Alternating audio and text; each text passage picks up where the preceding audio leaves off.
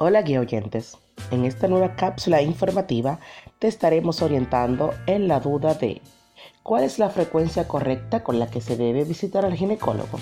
Bueno, en respuesta a esta decimos que no existe una regla marcada que defina cuál es la frecuencia correcta con la que se debe visitar al ginecólogo, pero como todo lo que tiene que ver en el área de salud concerniente a detección de enfermedades y anormalidades, lo más conveniente es acudir al menos una vez al año a una revisión periódica.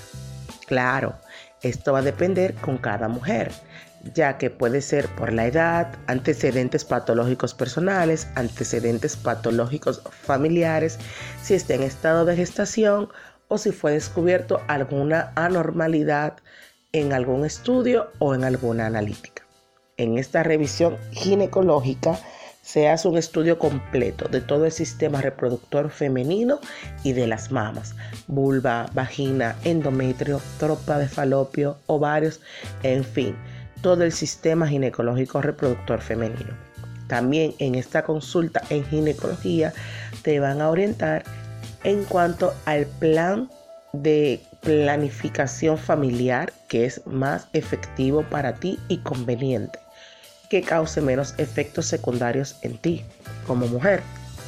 También te van a orientar con la detección y prevención de enfermedades de transmisión sexual, entre otras cosas, como el control de la menopausia, de los síntomas de la menopausia, también el control e irregularidades del periodo menstrual.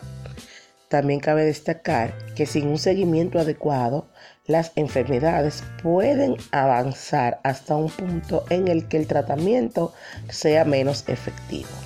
Así que si tienes más de un año que no te haces un chequeo rutinario con el ginecólogo y tienes entre 35 y 40 años y no te has hecho una ecografía y una sonomamografía o mamografía o hace más de un año fue la última vez que te realizaste un papá Nicolau, es la hora en que agendes tu cita con el ginecólogo.